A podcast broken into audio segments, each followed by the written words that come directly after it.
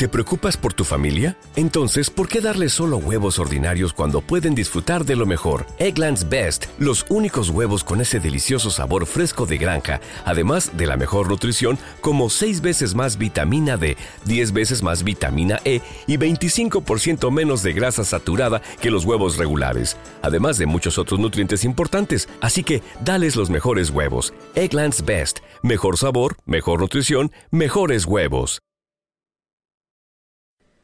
Buenos días, sus señorías. Mi nombre es Fortunata y Jacinta y aquí da comienzo esta nueva entrega que lleva por título Vacunas sí, vacunas no programa que voy a presentar de forma simplificada y aclarando previamente que lo que yo voy a exponer hoy aquí expresa un posicionamiento personal. Es decir, que tal y como aclara Daniel López en un vídeo que nos ha preparado y que les pondré a continuación, pues bien, eh, lo que quiero aclarar es que lo que yo voy a decir aquí no es la postura oficial del materialismo filosófico ni nada por el estilo. De hecho, dentro de la escuela, pues hay distintas posiciones en relación a este asunto de las vacunas, del pasaporte, de la pandemia en general, etcétera. Por la parte que me toca, lo primero que yo querría aclarar es que yo no soy negacionista del virus, es decir, yo no niego la existencia empírica del virus, aunque tampoco soy viróloga y por tanto ni puedo hablar ni puedo opinar acerca de la naturaleza material, la estructura y el modo de funcionamiento del virus. No niego tampoco la realidad fenoménica de la pandemia, es decir, la pandemia es real y creo que sin duda la situación exige incorporar medidas políticas. Estas medidas políticas, fueran las que fueran en cada país, serían las que en todo caso podrían someterse a crítica, pues en relación al origen del virus, si es natural o es artificial, si fue lanzado intencionalmente o fue un accidente, etcétera, pues bien, sobre todas estas cuestiones no podemos más que especular, porque no tenemos la información suficiente y también porque carecemos de perspectiva histórica.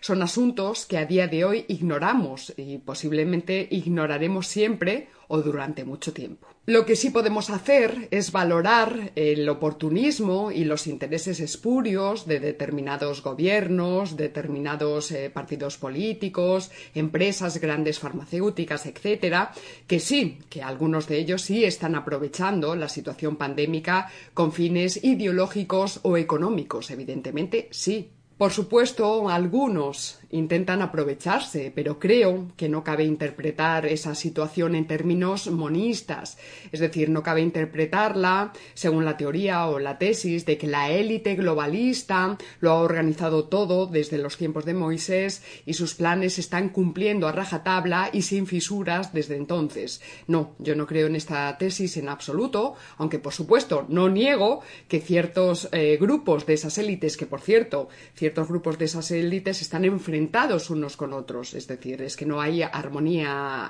entre ellos.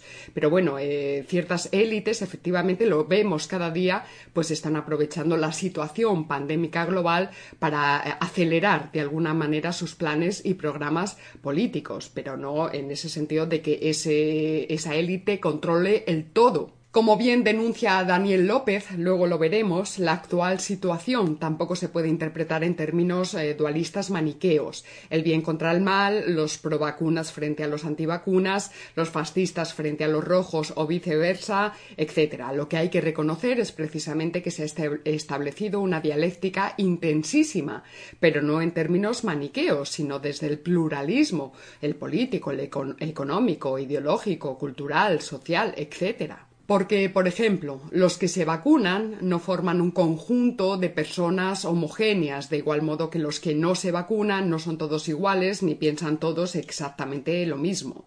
Lo que sí hay es interés oportunista por parte de políticos y medios de comunicación en meter en dos packs ideológicos contrapuestos a unos y a otros. Es el mismo esquema simplista que divide a la sociedad entre progres y fachas, y piensan que con eso ya están explicando la realidad. Nuestra crítica iría dirigida sobre todo a triturar ese maniqueísmo simplón. Lo cierto es que los no inoculados son señalados como si tuviesen la peste por los inoculados, eh, los convencidos y también por algunos arrepentidos. Eh, muchos de los inoculados son presos del fundamentalismo científico, cientificismo, no la ciencia, entiéndase bien esto. Aunque bueno, la mayoría no sabe nada de medicina ni de los ingredientes que lleva la vacuna. Eh, simplemente, bueno, pues se creen el, el, relato que ofrecen las autoridades, aunque la inmensa mayoría de las autoridades políticas tampoco sabe nada de medicina ni de vacunas. De momento en España sigue siendo legal no vacunarse y yo diría que me parece una posición correcta, puesto que lo que tenemos ahora mismo no es la vacuna, sino que son diferentes apaños cuya efectividad pues eh, aún está en entredicho, eh, cuyos efectos secundarios pues aún no se pueden controlar ni calcular al 100% y ni siquiera está determinado el número de dosis que se necesitan. Por cierto, ¿dónde está la inmunidad de grupo que tanto prometieron? Estos apaños vacuníferos tampoco garantizan a día de hoy la no infección ni siquiera la no transmisión. Entonces, mi pregunta sería, ¿por qué las llamamos vacunas? Eh, yo lo llamaría apaño, apaño. Por tanto, frente a estas vacunas en fase de experimentación, yo diría que hay que ser escépticos, pero también habría que conceder que pueden haber sido efectivas en determinados casos de riesgo. En el momento en que se demostrara la existencia de la vacuna universal contra la COVID-19, yo entendería que por prudencia política los gobiernos podrían implantar la vacuna obligatoria, eh, igual que se ha implantado la obligatoriedad de otras vacunas a lo largo de la historia. Ahora bien, insisto, eh, yo solo vería aceptable tal medida en caso de contar con la vacuna definitiva y universal, aquella que garantizara la no infección y la no transmisión. Dicho de otra manera, se podría aplicar una vacunación obligatoria cuando la vacuna haya superado. ¿Te está gustando este episodio? Hazte fan desde el botón Apoyar del podcast de Nivos. Elige tu aportación y podrás escuchar este y el resto de sus episodios extra. Además, ayudarás a su productor a seguir creando contenido con la misma pasión y dedicación.